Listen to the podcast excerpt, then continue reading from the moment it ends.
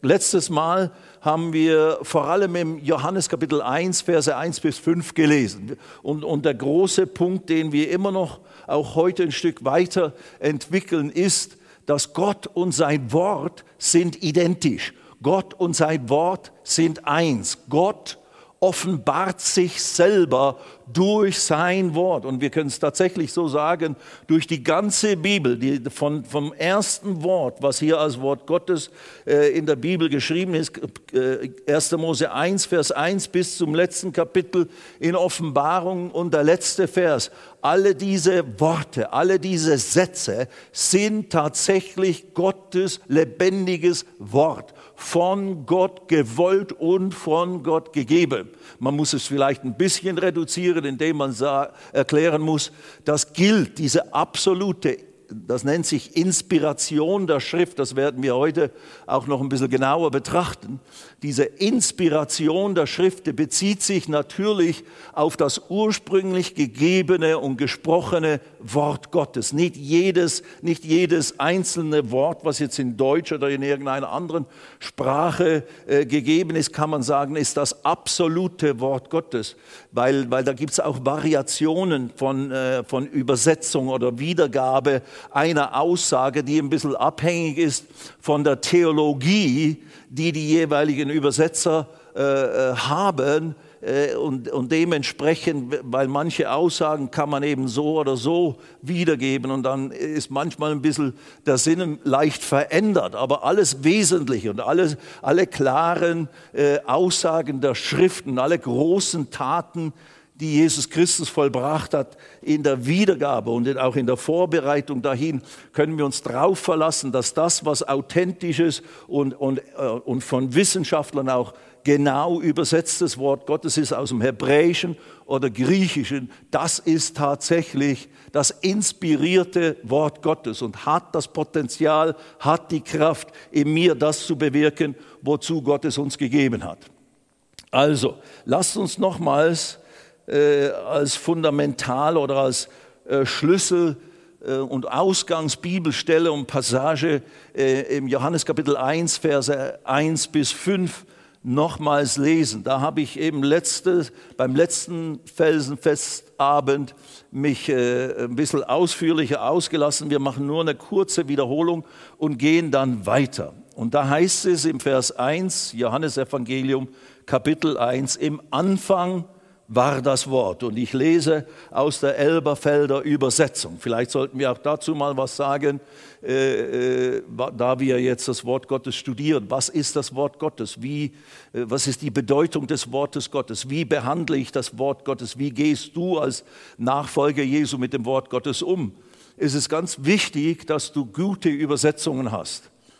Äh, und wir haben natürlich heute sehr viele gute Übersetzungen hier im deutschen Sprachraum oder Englisch oder was auch immer in den großen Sprachen der Welt haben wir zur Verfügung. Absolut, im Prinzip mehr. Wir haben mehr authentische Quellen oder zuverlässige Bibelübersetzungen, als es je gegeben hat. Das ist ein Riesensegen.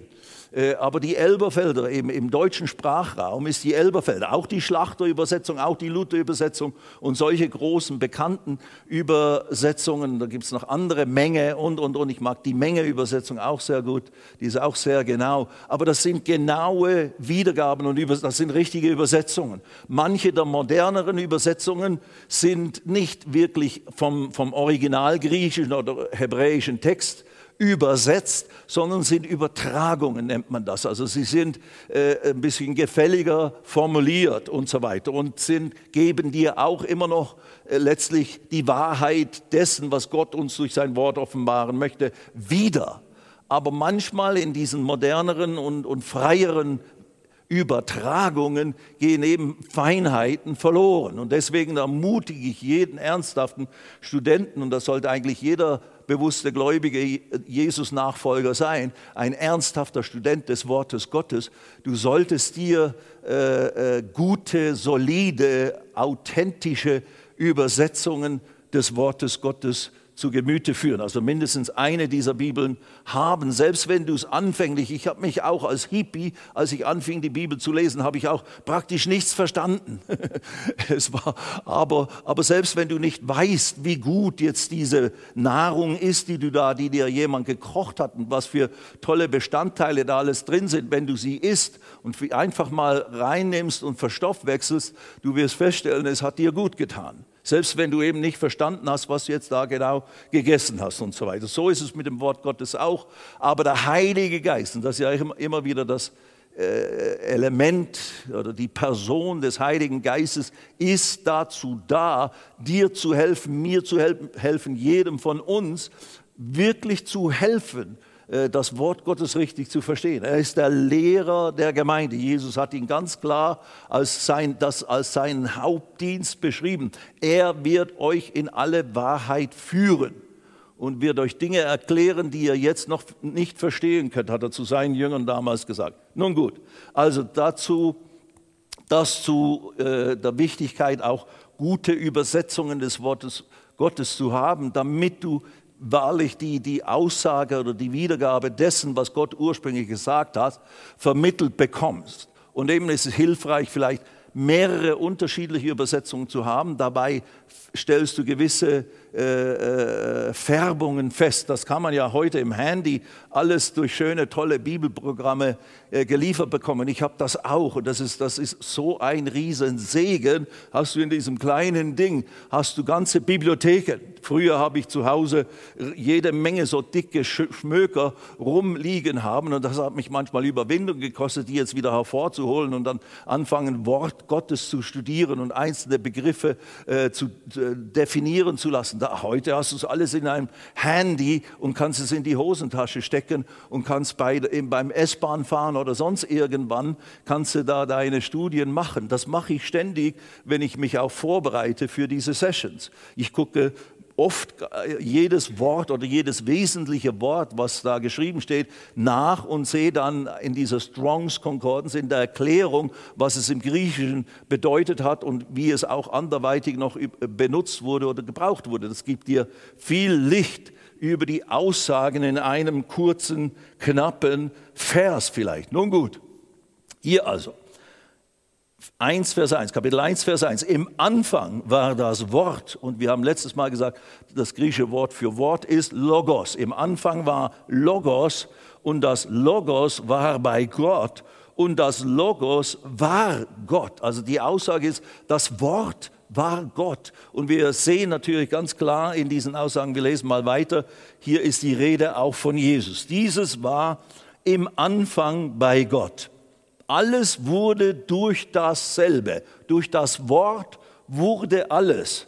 Und ohne dasselbe, ohne das Wort, ohne das Logos wurde auch nicht eines, das geworden ist.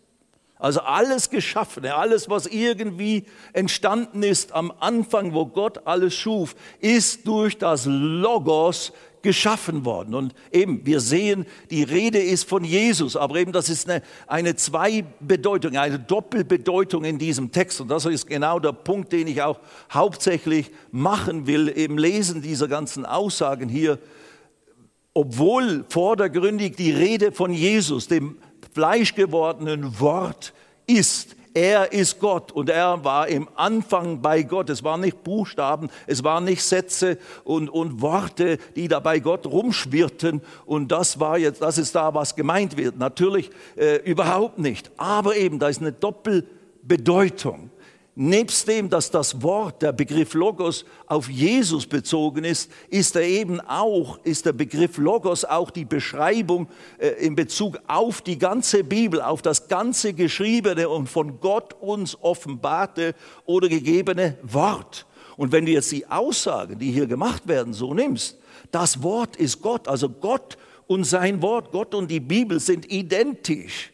Wenn du Gott kennenlernen möchtest, wenn du Gott anschauen möchtest, wenn du mit Gott in dem Sinne, in einem physischen Sinne, in einem greifbaren Sinne Gemeinschaft haben möchtest, musst du dich mit seinem Wort beschäftigen.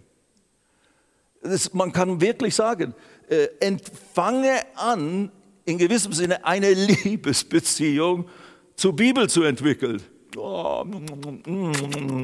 Und schmuse mit der Bibel. Nein, das meine ich jetzt nicht unbedingt. Aber wenn du das tust, das habe ich auch alles schon getan, äh, drückst, drück ich damit aus, Herr, ich liebe dich, weil ich weiß, du bist hier in deinem Wort, du bist es, der hier spricht. Und ich kann dich ja nicht greifen. Ich, du bist ja jetzt nicht hier wie damals bei den Jüngern. Oh, wie schön wäre es gewesen, wo wir dich hätten drücken und küssen und sonst was können, wenn er das zugelassen hat. Hat er bestimmt zugelassen. Äh, ah, und, und, es ist ja in den Kulturen ja sogar so, dass die Männer noch fast intimer und, und, und zärtlicher miteinander von Mann zu Mann umgehen, ohne jetzt hier komische Gedanken zu haben. Das ist in Pakistan und so weiter immer noch so. Da gibt man sich Händchen als, als Männer. Aber mit den Frauen auf der Straße, nein, nein. Oder sich öffentlich liebkosen mit einer Frau, nein, das geht überhaupt nicht. Aber mit einem Mann da Händchen halten oder so, wie alte Freunde durch die Gegend, völlig okay. Es ist, ist manchmal lustig, aber so ist es. Und ich sage das jetzt nur, also Jesus hat sich bestimmt berühren lassen und, und, und, und so weiter. Das sagt der Johannes ja auch dann in seinem ersten Brief ganz klar. Nun gut, lasst uns weitergehen und nicht zu weit ausholen. In ihm, wir lesen weiter, Vers 4, in ihm war Leben und das Leben war das Licht der Menschen. Wieder die Rede von Jesus. Aber in ihm, im Wort Gottes, in diesem Wort Gottes, in der Schrift, in der Bibel kann man sagen, wenn du sie aufnimmst, liest und, und, und, und als das Wort Gottes annimmst und erkennst und begreifst, Gott spricht hier zu mir, dann kommt göttliches Leben durch das Wort Gottes zu dir. Zu dir. In ihm war Leben, griechischer Begriff Zoe, das göttliche Leben. Und das Leben, dieses göttliche Leben, war das Licht der Menschen, Adam und Eva, als sie geschaffen wurden.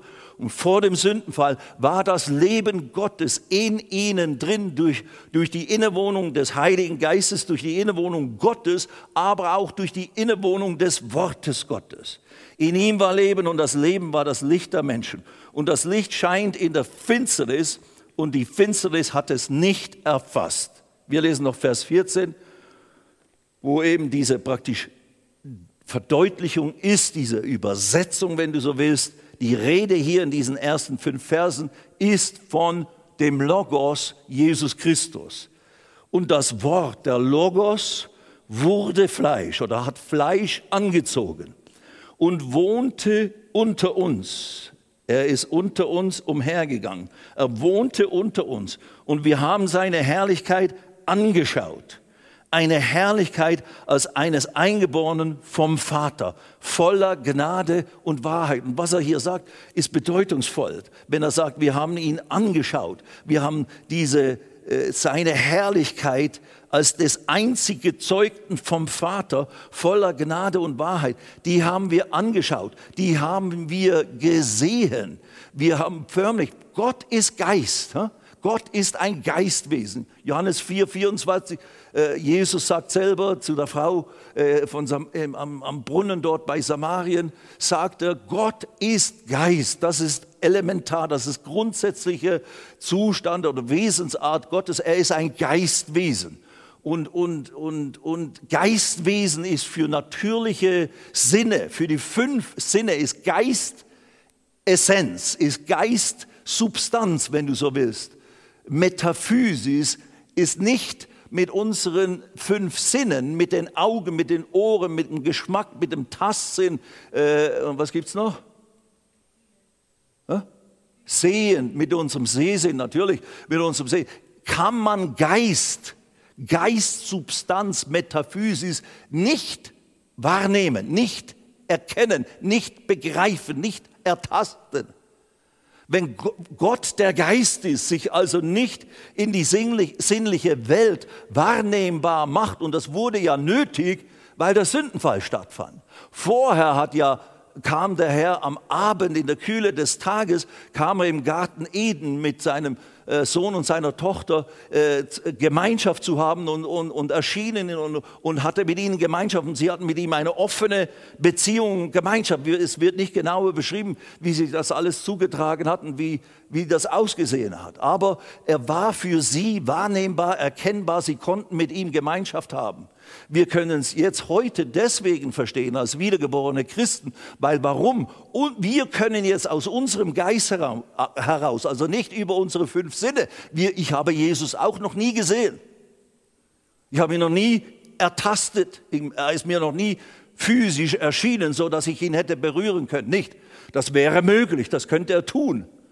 Äh, und das hat er ja auch getan nach der Auferstehung, ist seinen Jüngern erschienen, kam durch die Wände und, und, und hat sogar gegessen vor ihnen und berührt mich. Und Thomas hat dann eine Woche später gesagt, leg deine Hand in meine Seite und so. Also er kann das machen. Aber dann war er auch plötzlich einfach wieder weg, zack, Wurms. Also er kann das tun, aber äh, weil, weil das, das, das Geistliche ist über dem Natürlichen. Aber wir normalerweise können Gott nicht erfühlen oder ertasten mit unseren Sinnen. Aber deswegen musste Gott in dem Sinne Mensch werden, so wie wir werden, damit er mit uns in einer Form kommunizieren konnten, so konnte, so dass wir ihn wieder verstehen würden, so dass wir begreifen würden, was er eigentlich sagen will. Weil im alten Bund, wo er sich offenbart hat, und da hat er sich durch physische Manifestationen offenbart und, und so, dass man Feuer gesehen hat, so dass man Stimme gehört hat und so weiter. So haben ja auch die ganzen Propheten jeweils Visionen, Träume gehabt oder eben Stimmen gehört. Engel sind ihnen erschienen, haben zu ihnen gesprochen und das haben sie dann festgehalten. Aber Gott oder geistliche Dinge kann man eigentlich mit den natürlichen Sinnen nicht erkennen und nicht wahrnehmen. Ich lese jetzt noch schnell an dieser Stelle praktisch zur mit Illustration von Johannes 1 lesen wir jetzt im ersten Brief vom Johannes, 1. Johannes Kapitel 1. dass diese Verse finde ich hier so, so wunderschön, weil es eine Beschreibung von genau dem ist, was wir jetzt gerade so versucht haben zu beschreiben. 1. Johannes 1, was von Anfang an war. Am Anfang war was? Das Wort, der Logos. Was von Anfang an war Derselbe Autor, derselbe Johannes, der das Johannesevangelium geschrieben hat, schreibt hier seinen Brief, was von Anfang an war, was wir gehört, jetzt beachte, was wir gehört, was ist das? Das ist ein, ein, der Hörsinn. Wir haben gehört mit unseren Ohren, was wir angeschaut und unsere Hände betastet haben, was wir also gesehen und betastet haben. Hören, sehen, tasten. Drei Sinne werden hier ganz spezifisch benannt. Was wir angeschaut und unsere Hände betastet haben. Und dann sagt er, vom Wort des Lebens, vom Logos Zoe. Der Logos wurde, der Gott ist, der das Leben Gottes in sich hat, der bei Gott war von Anfang an, der schon immer bei Gott war. Der ist gekommen und wir haben ihn gesehen, wir haben ihn sogar berührt, wir haben ihn mit unseren Sinnen wahrgenommen und begriffen und erkannt die Offenbarung, die Gott durch ihn gegeben hat. Das war nicht nur ein heiliger Mann, das war nicht nur ein Wundertäter, ein einzigartiger Religionsstifter, der eine ganze Religion hervorgebracht hat. Nein, es war der Schöpfer Gott, der alles geschaffen hat, der sich im Fleisch physisch wahrnehmbar offenbart hat in der Person Jesu Christi. Aber die Person Jesu Christi ist die Repräsentation Gottes. Ich weiß, das ist uns klar. Aber eben, das ist der Logos, der wurde Fleisch. Der Logos, den haben wir gehört und gesehen.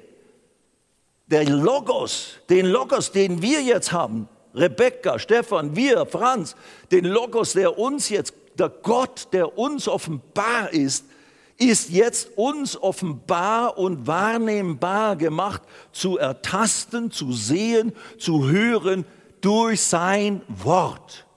In gewissem Sinne die Bibel und die Worte Gottes in, in der Bibel, sein Wort, ist so real, ist so lebendig, ist so machtvoll, ist so kraftvoll wie Gott selber, wie Jesus selber.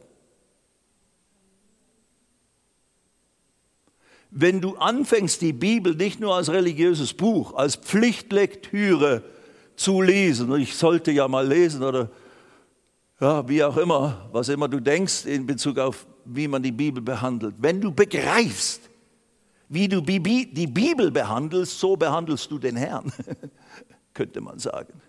Ich kann viel sagen, oh Herr, ich liebe dich und wir können bis in Ewigkeit Lobpreis machen. Und das ist richtig. Mein Let's praise the Lord. Lass uns den Herrn preisen, lass uns den anbeten. Das ist das eine, widerspricht nicht dem anderen. Aber wenn du das immer losgelöst tust oder ohne Bezug zum Wort Gottes, ohne dich fest zu gründen im Wort Gottes, ohne Fan zu werden des Wortes Gottes, ohne ein Liebhaber, des Wortes Gottes zu werden, dann sage ich dir, dann bist du einseitig, dann bist du schräg als Christ. Dann ist das eine Bein, auf dem du stehen solltest, nämlich dem Wort Gottes, ist verkürzt. Und dann kannst du nicht gut wandeln dann, oder gehen. Und dann kann es sein, dass du leicht durch Emotion, durch die, die, die, die, die, die, die Atmosphäre einer Situation irregeführt wirst. Und dazu kommen wir gleich noch. Das Wort Gottes ist die einzige zuverlässige Quelle, die wir haben, um Wahrheit zu erkennen und auch zu prüfen. Ist das jetzt Gott hier oder ist das jetzt nicht Gott? Und äh, ich habe da auch ein paar praktische Erlebnisse aus meinem Leben. Ich bin deswegen verheiratet und habe vier Kinder und jetzt sogar schon drei Enkelkinder. Glory to God weil der Herr mich aus einem Irrtum herausgeholt hat, in den ich gefallen bin, wo ich absolut dachte. Ich war sogar in der stillen Zeit, ich fange jetzt mal an, die Geschichte schon zu erzählen und mache sie dann vielleicht später fertig, wo ich in der stillen Zeit war, in meinen jungen Jahren, da war ich etwa äh, drei Jahre, zwei Jahre, zweieinhalb Jahre oder so gläubig. Und ich war in einer Bibelschule, einer Jüngerschaftsschule von Jugend mit einer Mission. Und ich war in meiner stillen Zeit. Ich, ich kniete an meinem Bankbett, das wir da hatten in Lausanne, in Jalle d'Agobe, wo diese Schule war, wo ich sehr gesegnet wurde und viel gelernt habe. Äh, und ich war da am Morgen, äh, an, an meinem Bett kniete ich äh, und meine Bibel auf der Matratze und halt, das war so meine stille Zeithaltung, alles richtig und gut. Und währenddem ich da betete und im Wort las und so weiter und einfach richtig mit dem Herrn im Gange war, hatte ich plötzlich so stark das Empfinden der Gegenwart Gottes. Also es war ein richtig heiliger Moment. Und ich, hör, und ich hörte, oder ich kann nicht sagen akustisch, aber da kam dieser starke Eindruck in mein Bewusstsein, in meine Wahrnehmung, mein Herz. Ich soll Bruder in ein Mönchsorden werden. Also wo man dann nicht heiratet und so weiter und so fort. Dank sei Gott hat der Herr mich äh, gerettet aus diesem irre, irre Dings, ihre Lehre oder ihr Gedanken. Aber ich sage euch, ich, ich erzähle euch später weiter, äh, was da alles dann war. Aber der Grund, warum ich eben verheiratet bin und, und glücklich und eben Kinder habe, vier und so weiter und so fort, Enkelkinder, ist, weil das Wort Gottes und natürlich auch Geschwister im Herrn, die reifer waren, mich dann äh, irgendwann zurückgeführt haben auf den Boden der Realität und wirklich der Offenbarung Gottes. Nun gut, aber das Wort Gottes, das ist einfach die Aussage, das Wort Gottes ist die einzige Quelle, wo die uns gegeben ist von Gott, die uns vor, die uns die Wahrheit offenbart und auch vor Unwahrheit bewahrt oder Dinge korrigiert, die wir vielleicht falsch bisher gesehen oder verstanden haben.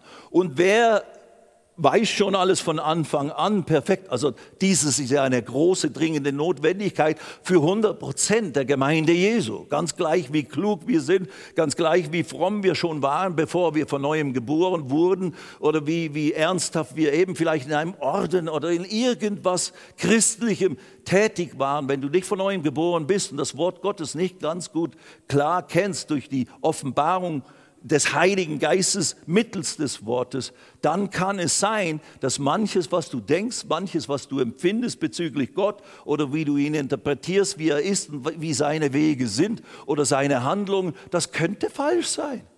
Du könntest falsch liegen. Und das soll ja nicht sein. So, anyway, nun gut, lass uns noch fertig lesen hier im 1. Johannes 1 vom Wort des Lebens und das Leben ist offenbart worden. Wir haben gesehen und bezeugen und verkündigen euch das ewige Leben, das Aionion Zoe, also das ewige Leben Gottes, das göttliche ewige Leben. Wir verkündigen euch das, das bei dem Vater war und aus uns offenbart worden ist. Also der Johannes sagt, wir verkündigen euch jetzt dieses geistliche, göttliche Leben. Wir verkündigen euch das. Wie kannst du als fehlbarer Mensch göttliches, geistliches Leben vermitteln und anderen weitergeben, so, so dass er dann sagt, äh, das, und uns offenbar, was wir gesehen und gehört haben, verkündigen wir auch euch, damit auch ihr mit uns Gemeinschaft habt. Und das griechische Wort ist koinonia, das ist intime, sehr innige, sehr enge geistliche Gemeinschaft, die Form der Gemeinschaft, die uns als wiedergeborenen Christen und Gläubige miteinander möglich ist. Unsere Gemeinschaft ist nicht nur durch, you know, dass wir nette Dinge tun im Natürlichen, das ist nichts dagegen und, und, und, und das, davon ist das menschliche Leben ja voll. Aber unsere Gemeinschaft geht über das Natürliche hinaus. Wir spielen nicht nur Fußball, wir machen nicht nur Picknick oder, oder spielen Karten oder was auch immer. Entschuldigung, vielleicht ist es Sünde für dich? Na, was immer, spielt jetzt keine Rolle. Sondern wir haben Gemeinschaft im Geiste. Unsere Gemeinschaft ist im Geiste, Koinonia, ein Geist-zu-Geist-Gemeinschaft, ein inneres Verstehen, ein inneres Austauschen im Geiste. Und, und damit auch ihr mit uns Gemeinschaft habt. Und zwar ist unsere Gemeinschaft, unsere Koinonia, hört es an, mit dem Vater, die ist mit dem Vater und mit seinem Sohn Jesus Christus. Und das schreibt er, nachdem Jesus Christus schon längst im Himmel aufgefahren ist und der Vater immer noch auf seinem Thron im Himmel sitzt. Aber unsere Koinonia, unsere Verbindung, unsere intime Form der Verbindung, unser Austausch ist im Geiste. Das haben wir letztes Mal angeschaut oder, oder habe ich am Sonntag äh, in der Predigt noch mitverwendet, Johannes eben 4, wo Jesus davon redet, es kommt die Zeit und ist schon jetzt zu derselben Frau in Samaria am Brunnen, am Jakobsbrunnen, sagt er, es kommt die Zeit, ist schon jetzt, wo die, die meinen Vater anbeten, proskyneo, die müssen in dem Geist, im Geist, aus dem Geist und durch den Heiligen Geist, die müssen im Geist und im, im, in Wahrheit anbeten. Und ich habe gesagt, proskyneo in Griechisch kann übersetzt werden mit Küssen. Also es ist ein Ausdruck von geistlicher, intimer Gemeinschaft. Ein geistliches, intimes Einswerden mit Gott. Das sind wir schon geworden durch die neue Geburt. Sind wir Teil, sind wir Glieder am geistlichen Leib Christi geworden. Aber eben, wir sind nicht nur, wir haben nicht nur eine Position des Glied am Leibes Christi zu sein, sondern es geht ja weiter. Wir haben eine Liebesbeziehung zu Jesus, zum Vater, zum Heiligen Geist. Amen. Und diese Liebesbeziehung muss gepflegt werden und ausgetauscht werden äh, oder, oder praktiziert werden. Und darüber haben wir eben am Sonntag gepredigt. Das ist auch meiner Meinung nach der Ruf des Heiligen Geistes in dieser Zeit des gezwungenen Fastens, könnte man es nennen, dass wir den Herrn und sein Angesicht suchen, dass wir die Gemeinschaft mit dem Herrn suchen und danach trachten dieses. Und das muss man lernen das, das, das muss ich alles auch lernen. Und ich bin ja längst nicht angekommen im Sinne von, ich bin jetzt der perfekte Küsser von Gott oder sowas. Oder Gemeinschaftshaber mit Gott, der Anschmieger an Gott und so weiter und so fort. Nein, wir sind alles Lernende und sind immer in gewissem Sinne eingeschränkt eben durch unsere natürliche Wahrnehmung durch das, was gerade hier, die tausend Kinder um mich herum, die ich versorgen muss, mein Mann, der Ansprüche hat, der sein Essen auf dem Tisch haben will und dann macht noch dies und dann muss ich noch aufräumen, dann noch putzen und so weiter. Ja, Meier, Meier und Herr, und Herr, du willst auch noch, dass ich dich suche und Zeit mit dir verbringe. Ich komme dann um Mitternacht, gell, Herr?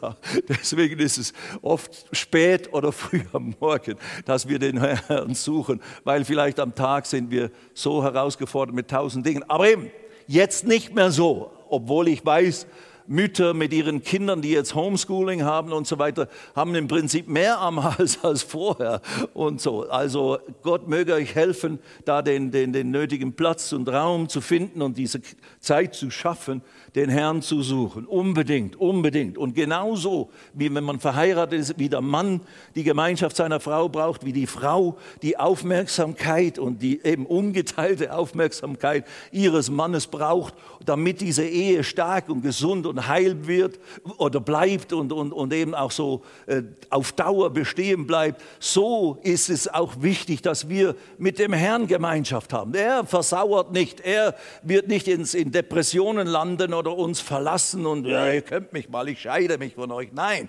diese Gefahr besteht nicht. Halleluja. Aber wir verkümmern, wir verkümmern. Unser Geist hungert und dürstet nach der, nach der Gerechtigkeit Gottes, nach der Gegenwart Gottes. Davon leben wir aus seinem, seinem geistlichen Leben. Und eben dieses Leben, Freunde, eine Form des geistlichen Austausches ist von Geist zu Geist, aus dem Geist heraus im Sprachen beten, dem Herrn deine Liebe ausdrücken, dem Herrn Dank sagen, den Herrn bitten, was auch immer. Und eben äh, dich ausdrücken mit Worten oder mit, mit in, in Sprachen. Aber die andere Seite ist eben im Geist und in der Wahrheit. Und da sind wir dran. Das Wort, dein Wort ist die Wahrheit. Johannes 17, glaube ich, Vers 17. Äh, dein Wort ist Wahrheit. Das ist die Wahrheit. Die Wahrheit, in der wir mit Gott Gemeinschaft haben oder in, dem wir, in der wir Gott küssen, Gott anbeten, ist, indem wir in sein Wort gehen und wissen, es sind nicht nur Worte, es ist nicht nur trockener Stoff, es sind nicht nur Konzepte, die ich ja doch nicht verstehe oder langweilige religiöse Sprüche und Trief, Trief. Na, das musst du überwinden. Es macht nur deutlich, dass du noch ein bisschen sehr fleischlich bist in deiner Wahrnehmung. Wenn du noch kein, nicht gereizt bist, äh, gereizt bist in deinem Inneren, das Wort Gottes zu lesen. Das ist in jungen Jahren, weiß ich, ich weiß das von meinen Kindern. Der Tobi hat mir das auch immer wieder mal so gesagt in seiner Ehrlichkeit. Ja, eben, der Reiz zum Lesen des Wortes Gottes ist nicht so da. Ja, und das kann ich total verstehen. Mann, ich bin ja auch nur ein Mensch und wir sind auch mal jung im, im, im Herrn gewesen und so weiter. Aber natürlich, ich, ich persönlich habe den Vorteil, dass ich diese dramatische Bekehrung und dieses dramatische Erleben davor hatte, wo es mir richtig Angst und Bange war, wo mir richtig der Gar rauskam und wo ich vor dem Sterben Angst hatte und vor der Hölle Angst hatte und vor Gott Angst hatte und vom, vom Leben Angst hatte, wo ich wirklich in meinen jungen Jahren mit 21 total fertig war. Und das hat angedauert, das konnte ich nicht einfach so wegschnipsen oder mit einem kleinen Joint oder ein bisschen nette Bekanntschaft mit einem Mädel, äh, das, äh, das ignorieren. Nein, nein, nein. Da war ich mittendrin. Das war Gottes Werk an mir und auch der Teufel, der um mich gerungen hat. Aber dann, als ich zu Jesus kam, wurde das verändert und ja, aber eben dann fing der Kampf an, dann fing das Leben an. Ich musste lernen, mich zu disziplinieren, ins Wort Gottes reinzugehen und so weiter. Und mich auch zu, ein Stück zu überwinden, das Wort nicht liegen zu lassen, weil ich es ja noch nicht gut verstand oder kaum verstand. Amen. Nun gut, also, was wir gesehen und gehört haben, gesehen mit unseren Augen, gehört haben mit unseren Ohren, also sinnlich wahrgenommen haben, was wir gesehen und gehört haben, verkündigen wir auch euch, damit auch ihr mit uns Gemeinschaft habt. Und zwar ist unsere Gemeinschaft eine geistliche Gemeinschaft mit dem Vater und mit seinem Sohn Jesus Christus. Also, die, das Wort, was der Johannes sagt, dass sie, die Apostel, verkündigen, geschrieben haben im Auftrag Gottes, was sie ihnen dann gepredigt haben und dann später wurde es niedergeschrieben. Der Paulus mit seinen Briefen, der Johannes jetzt mit seinem Brief hier, das ist das Wort Gottes und das geben wir euch als die Offenbarung Gottes, den wir gesehen haben. Wir haben ihn gesehen, Jesus, und wir haben seine Wunder gesehen. Und wir, wir haben die Verklärung auf dem Berg gesehen und die Stimme aus dem Himmel gehört. Wir haben das akustisch wahrgenommen. Wir haben es mit den Sinnen, bevor wir von neuem geboren waren, haben wir das alles erlebt und gesehen. Und wir sind zu völligen Überzeugung. Das ist Gott im Fleisch. Hier ist Gott da. Jesus ist der Sohn Gottes. Jesus ist das Wort, das Fleisch wurde. Wow. Und als er dann sein Erlösungswerk vollzogen hat am Kreuz und dann wir nicht verstanden, was ist jetzt passiert, jetzt ist er tot und dann haben wir Depression gehabt für ein paar Tage und plötzlich am dritten Tag steht er da, am Abend des Auferstehungstag, kommt er durch unsere verschlossenen Türen aus, weil wir uns da verschlossen haben vor Angst, aus Angst vor den Juden und da ist er, der gerade noch am Kreuz hing und jetzt steht er da und jetzt zeigt er uns seine Hände und er ist es wirklich. Und er ist und erklärt uns. Und dann haben wir ihm 40 Tage lang immer wieder mal ist er erschienen und hat uns angefangen, Dinge zu erklären. Und als er uns da zum ersten Mal erschien, als der Auferstandene, da haucht er uns schließlich an, Johannes Kapitel 20. Da haucht er uns an und sagt, nehmet hin, Heiligen Geist. Wie mich mein Vater gesandt hat, so sende ich euch. Und als das geschah, kam der Heilige Geist zum ersten Mal in uns hinein. Und wir wurden von neuem geboren. Und wir fingen an, die geistlichen Dinge zu begreifen, nicht mehr nur von Augen und Ohren und Tasten, sondern nein, als er dann auffuhr, waren wir nicht verzweifelt, was machen wir jetzt, sondern nein, wir wussten, jetzt sind wir an seiner Stadt hier. Und wir tun jetzt dasselbe, wir tun jetzt dieselben Werke, wir predigen jetzt dasselbe Wort Gottes durch die Inspiration des Heiligen Geistes, weil vieles war ja noch nicht aufgeschrieben. Und wir verkündigen es als das Wort Gottes. Und wenn ihr es annehmt, und Jesus aufnehmt als auch für euch als den Retter, als die, die, Offenbarung Gottes im Fleisch, die Vergebung und Schulderlass bringt, wenn man ihn annimmt als Retter und Herrn. Wenn ihr das annimmt, dann bekommt ihr auch Gemeinschaft mit dem Vater, mit dem Herrn Jesus im Himmel, mit dem Heiligen Geist, der in euch hineinkommt. Wow! Und das sind wir jetzt hier 2000 Jahre später. Unsere Gemeinschaft ist mit dem Vater und mit seinem Sohn, dem, dem Herrn Jesus Christus, mit dem Heiligen Geist. Und das ist real. Und das ist nicht nur Worte, das ist nicht nur Konzepte, das ist Realität. Wir erleben es. Oftmals vermitteln uns die Gefühle das nicht. Oftmals vermitteln mir meine Umstände das nicht. Nein, aber ich weiß es. Wenn ich hier reinschaue in den Spiegel des Wortes, erkenne ich es, sehe ich es, begreife ich es, fange ich es an zu begreifen, immer besser. Und der Heilige Geist erklärt es mir und macht es mir deutlich. Wow! Und dann segnet es mich. Dann gibt es mir die Grundlage für mein tägliches Leben in dieser kaputten, verlorenen, finsteren Welt. Aber in mir ist es Licht. Und ich kann in dieser Finsternis ein Licht und ein Zeugnis sein. Und ich kann anderen diese Herrlichkeit Gottes vermitteln, die in mir jetzt ist und sich widerspiegelt, in mir, in meinem aufgedeckten Angesicht, sprich in meinem Sehen von Gott. Ich verstehe diese Dinge jetzt. Und jetzt kann ich sie weitergeben. Und wenn du sie in aller Schlichtheit Jesus aufnimmst, kommt er auch in dich mit seinem Geist und dann fängst du an, du fängst an mit no understanding, mit keinem Verständnis, mit Bahnhof. Das ist mir alles zu hochgeistig, das ist mir alles zu kompliziert. Ja, weiß ich, ich habe dort auch angefangen. Es sind jetzt ein paar Jährchen vergangen tatsächlich bei mir, aber das dauert nicht 49 Jahre, bis man es anfängt zu kapieren. Der Heilige Geist hilft uns. Amen. Seid ihr noch alle da? Liebe Schwestern und Brüder. Also eigentlich ist das jetzt ein Stück Rekapitulation gewesen, aber auch natürlich ein Stück Neues, weil dieser erste Johannes, den hatte ich letztes Mal noch nicht gelesen. Aber jetzt, jetzt unser Punkt heute. Was habe ich denn noch?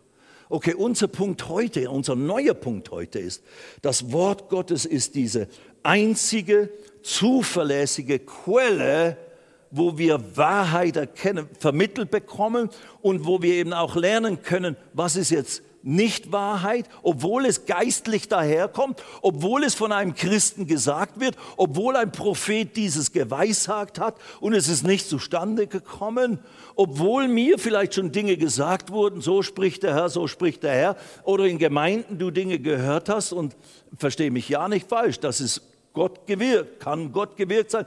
Prophetie, Weissagung, Wort der Weisheit, all diese Offenbarungswirkungen des Heiligen Geistes, die sollen da sein im Gottesdienst, sie sollen da sein im Leib Christi, aktiv und lebendig.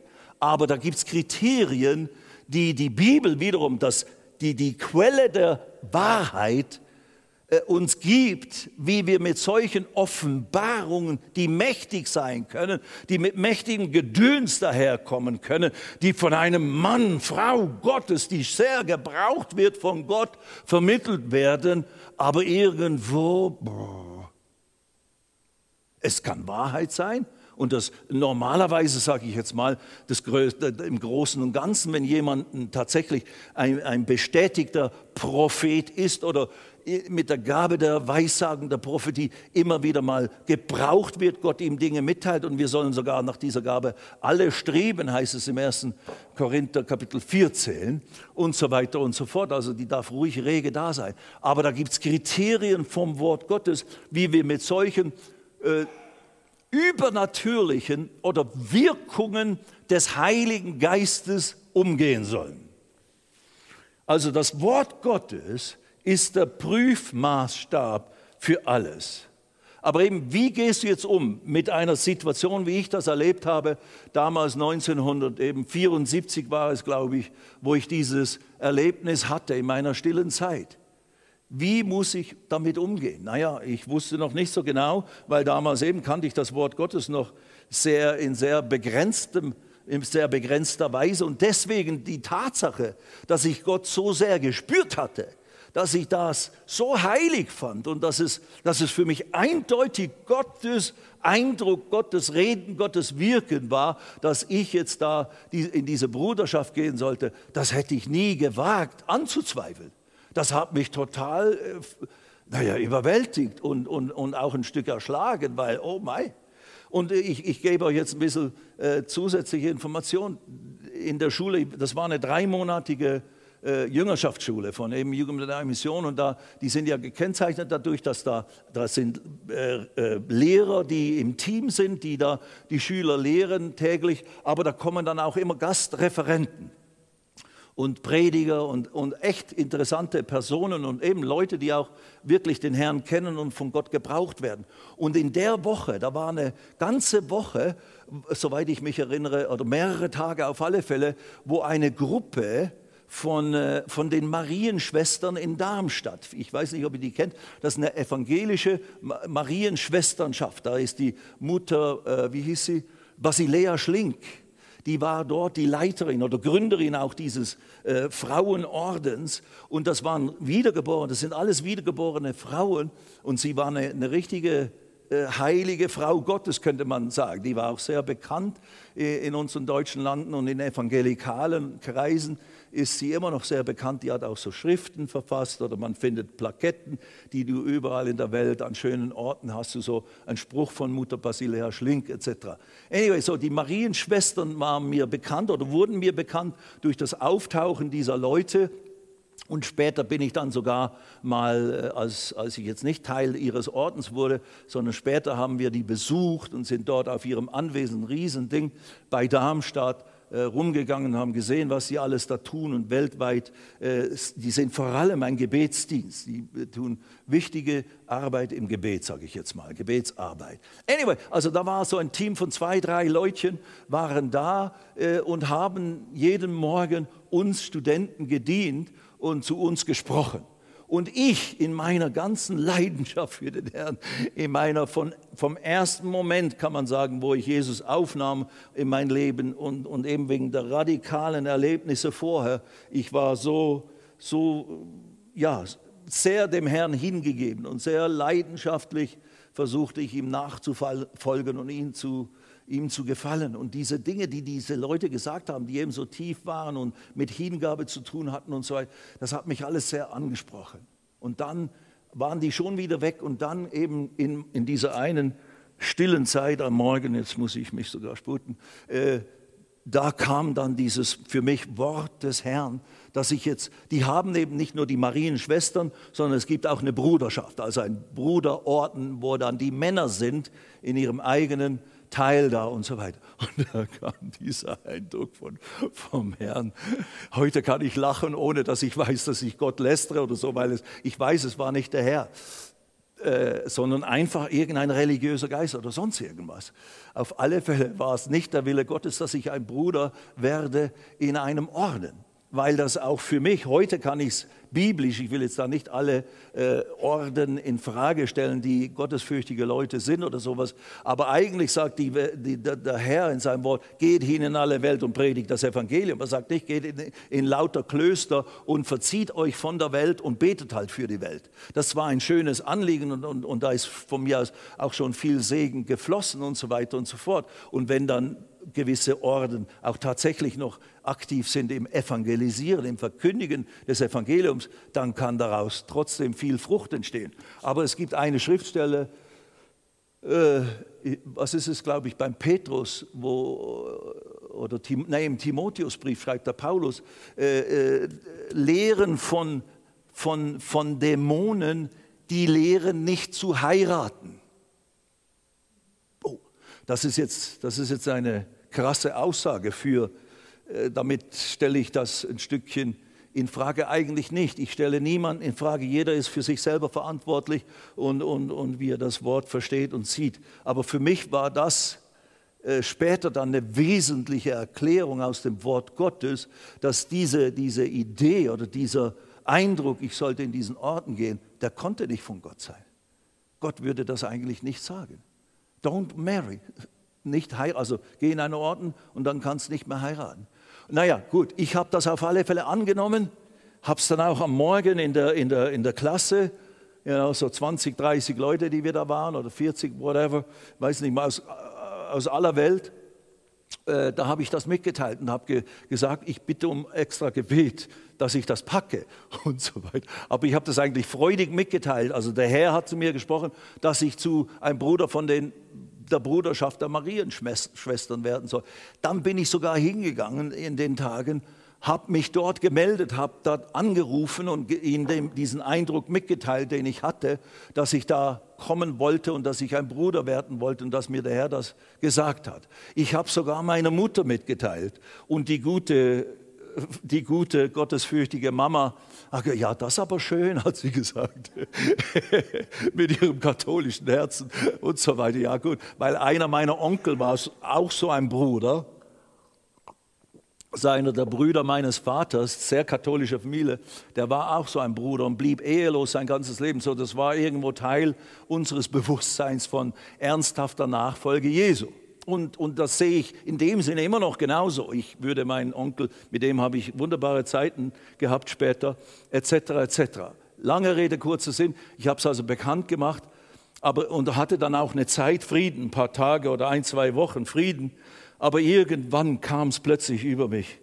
Hei, hei, hei. Und das alles immer vor dem Herrn natürlich. Ich habe hier ganz offen vor dem Herrn. Beim Beten vor dem Herrn hatte ich diese, oh my Lord, Herr, ich muss auf all die schönen Dinge, des, die mit dem Eheleben zusammenkommen, muss ich verzichten ein ganzes Leben lang. Oh Gott, das ist mir ein Los, das ist mir eine Berufung, das ist mir eine, eine, eine, ein Joch, das ich nicht tragen kann. Und dann, und dann und dann war in der Zeit, wo das passierte, das habe ich dann wieder in der Klasse mitgeteilt und wieder um ein besonderes Gebet gebeten, dass der Herr mich fähig macht, das zu ertragen und so weiter. Und da war ein Erweckungsprediger aus Irland oder wo, irgendwo daher, äh, war gerade da am Dienste tun und hat so richtig Überweckungen.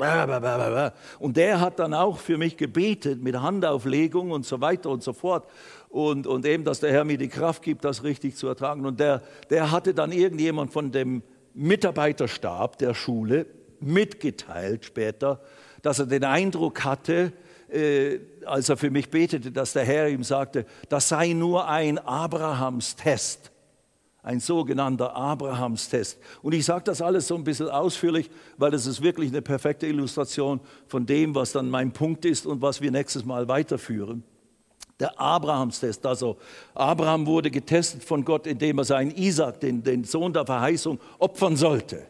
Und das war praktisch, Gott testet mich, ob ich bereit bin, das zu tun, äh, also praktisch mich ganz ihm hingebe und bereit bin, auf die Ehe zu verzichten, mit all ihren Schönheiten und so weiter und so fort. Und, äh, und, und, you know, und dann aber würde er mir irgendwann mitteilen, oder der hatte sogar den Mitarbeitern gesagt, dass sie mir dann irgendwann mitteilen sollten, dass das nur ein Abrahamstest sei. Also es ist nicht wirklich ernst gemeint. Ich muss jetzt nicht ehelos bleiben. Nun, die haben mir das nie mitgeteilt. Die haben mir das nie mitgeteilt, soweit ich mich erinnern kann. Anyway, lange Rede, kurzer Sinn. Ich bin dann sogar so weit gegangen, als ich dann wieder äh, zwischendurch bin ich manchmal heim nach Basel, da ist ja meine Heimat und in Lausanne war die Schule, dann bin ich manchmal am Wochenende so äh, heim in meine Gemeinde, auch in, in, in Rien bei Basel und so weiter. Und da gab es ein Mädchen in der Jugendgruppe und die, die war überhaupt nicht mein Typ. Und die war überhaupt nicht so jemand, den ich jetzt als Frau erwählt hätte oder wollte. Und dann wieder in meinem Suchen des Herrn und meiner Ernsthaftigkeit der Nachfolge und Beten und so weiter, kam ich dann irgendwann, als ich wieder in der Schule war, kam, habe ich mich mit Gott durchgerungen. Ich las dann in den Psalmen und dies und das und jenes. Und dann kam ich dann zu Psalm, was ist es, 34. Der Herr wird dir, habe deine Lust am Herrn, der wird dir geben, was dein Herz sich wünscht. Und dann habe ich das irgendwie genommen als Herr. Du gibst mir, was mein Herz sich wünscht. Und mein Herz wünscht sich nicht Ehelosigkeit, aber ich will keine zu hohen Ansprüche stellen. Ich bin bereit, wenn du mir erlaubst äh, zu heiraten, dann bin ich bereit, dieses Mädel zu heiraten das ich überhaupt nicht will und die mir auch überhaupt nicht gefällt, aber eben, dass ich sage schon gleich jetzt, weil wir sind schon am Ende fast, äh, das ist schlechte Theologie, die Geschichte endet gut. Die Monika ist nicht das Mädchen gewesen. Nein, nein, die war dann die vom Herrn und so weiter und so fort. Aber ich habe dann, und ich hatte dann das Gefühl, der Herr gibt mir ein, ein, ja, also ich konnte mich, mein schlechtes Gewissen und all das, konnte ich damit beruhigen und habe mich damit beruhigt, okay, ja, ich darf das tun, das darf ich tun. Und dann tatsächlich, als ich dann fertig war mit der Schule und wieder heimging und machen und tun, habe ich dann eine Beziehung mit diesem Mädchen begonnen über mehrere, über eine ganze Zeit. Wir haben uns nicht oft gesehen, weil eben ich war immer unterwegs und, und, und im Gange mit Jugend mit einer Mission und so weiter. Aber ich habe dann tatsächlich ihr gesagt, dass ich glaube, dass sie ist die Frau, die der Herr mir gibt und so weiter und so fort. Und die war natürlich, was heißt natürlich, die war ganz happy. die, die war, ja, die war richtig glücklich. Das muss ich zu meiner Schande dann sagen. Das ist eine, eigentlich eine fürchterliche Story irgendwann, weil ich bin ja nicht mit ihr verheiratet, das ist eben, es ist nicht die Monika, es ist jemand ganz anderes gewesen. Irgendwann, als ich dann nach Deutschland kam und so weiter, unter gute, erwachsene, reife Christen, denen ich dann dieses Mädchen mal vorstellte und die haben sofort erkannt, Stefan, du bist, du bist da richtig einer Sache auf, auf den Leim gegangen, die nicht vom Herrn ist. Und die haben mir das dann mitgeteilt haben jetzt nicht ges gesagt, der Herr sagt so und so und hier ist das Wort oder sowas, sondern haben einfach, ich habe ihnen dann auch die ganze Geschichte erklärt, wie ich überhaupt zu dieser Beziehung, Bekanntschaft kam und warum ich das äh, tat und so weiter. Und dann haben sie gesagt, das ist völlig falsch. Du liegst da völlig daneben. Und ich sage mal, eben, die haben jetzt nicht äh, große Weisheiten der Schrift mir da zitiert, oder zumindest erinnere ich mich, ne, mich nicht mehr daran, aber ihre reife Beurteilung der Situation war für mich ganz entscheidend und ganz wichtig. Deswegen ist es auch so wichtig, in einer Gemeinde zu sein, gute Beziehungen zu pflegen mit Älteren, also mit Geschwistern, die reif sind, die schon ge gegründet sind im Wort Gottes und die, die den Herrn schon gut kennen. Das bewahrt dich als junger, eifernder Nachfolger vor Irrwegen und Holzwegen. Und wenn du irgendwo vielleicht mit einer Sache nicht sicher bist oder meinst, etwas ist der Wille Gottes, aber das ist dir zu schwer oder zu kompliziert oder irgendwo blickst du da einfach nicht so richtig durch oder es drückt dich und macht, dann, dann such ein Gespräch mit jemand Vernünftigem, mit jemand, der wirklich ein gestandener Mann, Frau Gottes ist. Es muss ja nicht gleich ein Reinhard Bonke oder äh, wie sie alle heißen, heute die berühmten Prediger sein. Das können ja wir sein. Das können ja hier wir von der Leiterschaft oder sonst was sein, die ein bisschen äh, schon Durchblick haben und so weiter. Das Wort Gottes, und wir werden das nächstes Mal dann mit den Schriftstellen auch anschauen, ich habe sie euch jetzt schon gegeben. Ich dachte nicht, dass das so, so lange dauert. Ich dachte, wir schaffen das alles heute. Aber da heißt es, die Propheten müssen geprüft werden. Es muss geprüft werden, was ein Prophet sagt, anhand des Wortes Gottes, anhand der Realität der Dinge. Eben, ist das der Herr, der zu mir das gesagt hat? Nein, es kann nicht sein, weil das ist entgegen dem Wort Gottes. Hier, äh, nein, hier, das ist Korinther. Dann im Thessalonicher ist es, aber prüfet alles. Also ver, verhindert nicht Weissagung und verachtet sie auch nicht, sondern Weissagung, Prophetie kann göttlich sein, kann auch eine Wegweisung, kann auch eine Hilfe, Unterstützung, Bestätigung sein für göttliche Führung, wo es, wichtig ist, dass du irgendwo zusätzliche äh, Bestätigung bekommst.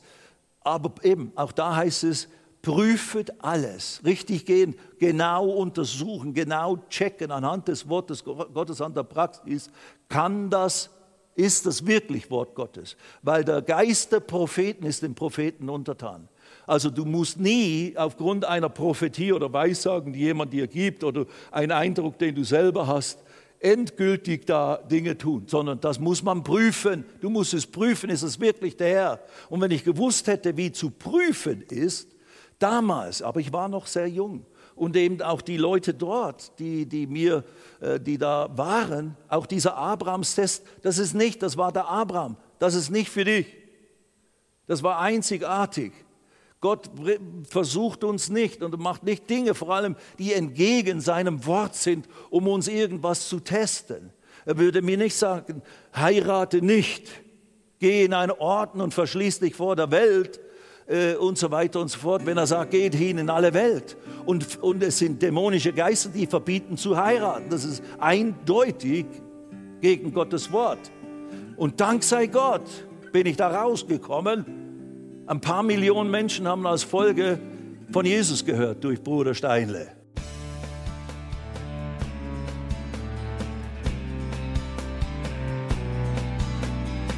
Liebe Zuhörer, das war ein Ausschnitt eines Gottesdienstes hier im Gospel Life Center. Auf unserer Website www.gospellifecenter.de können Sie die Notizen für diese und andere Predigten nachlesen und sich über die Arbeit von Gospel Life Center informieren. Wir wünschen Ihnen Gottes Segen.